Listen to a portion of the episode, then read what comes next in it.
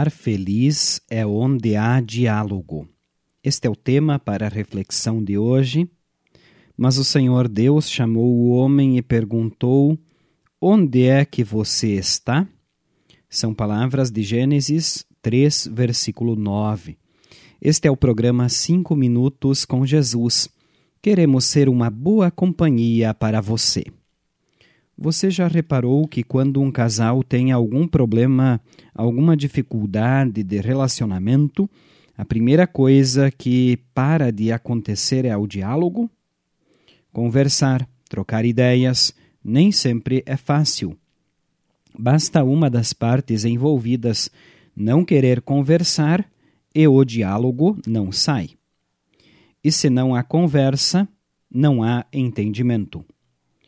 Para aprendermos a dialogar, é muito importante olharmos o exemplo que Deus nos dá. A Bíblia mostra que Deus procurou o diálogo, mesmo quando o ser humano havia pecado.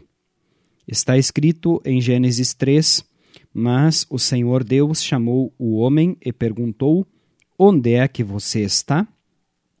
Adão e Eva haviam desobedecido a Deus, mas nem por isso Deus deixou de procurar conversar com eles. Quando Adão se escondeu para evitar o diálogo, Deus o procurou. Ele queria retomar o contato, e assim sempre aconteceu. Deus procurou o diálogo. Quando Jesus veio ao mundo, ele veio para que a comunicação não fosse interrompida. Ele queria retomar o diálogo conosco. Que bonito exemplo de Deus! Quando alguma coisa interrompe a comunicação, procuremos voltar a conversar. Um lar feliz é um lar onde há diálogo. Marido e mulher, pais e filhos, todos precisam conversar. O diálogo é básico para uma boa vida em família. Por isso, se você tem algum problema, alguma dificuldade que interrompeu o diálogo em seu lar. Mude isso hoje mesmo. Lembre que Deus não interrompe o contato conosco, mas nos deu seu Filho Jesus Cristo para manter os canais de comunicação abertos. E quando você se encontrar novamente com o seu marido, com a sua esposa, volte a conversar. Se você errou, peça perdão. E mesmo que você não tenha errado, seja humilde, ame, volte a conversar.